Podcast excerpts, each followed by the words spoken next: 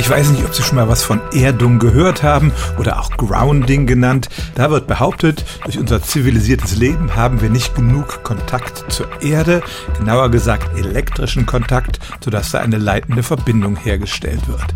Wir befinden uns meistens in Innenräumen, die sind nach unten isoliert. Draußen tragen wir Schuhe mit Gummi- oder Ledersohlen, da geht auch kein Strom durch. Und deshalb soll es gut sein, ab und zu mal barfuß durch die Natur zu laufen, sich in eine nasse Wiese Wiese zu legen oder auch in einem Gewässer zu schwimmen, denn Wasser leitet ja auch Elektronen. Das Ganze soll gegen allerlei Zipperlein wirken, auch Entzündungen hemmen und die Frage ist, was ist da dran? Wissenschaftliche Studien zu dem Thema sind äußerst dünn gesät und wenn man auf seriöse Medizinseiten im Internet geht, dann sind die doch sehr vorsichtig, was das Urteil angeht.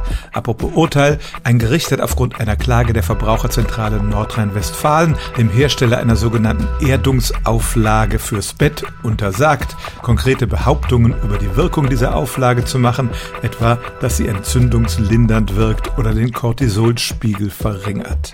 Solche Behauptungen über gesundheitliche Wirkungen sind nämlich nicht erlaubt, wenn sie nicht wissenschaftlich nachgewiesen sind und die vorgelegten Studien hielt das Gericht für nicht ausreichend. Ich bin äußerst skeptisch gegenüber dieser sogenannten Erdung.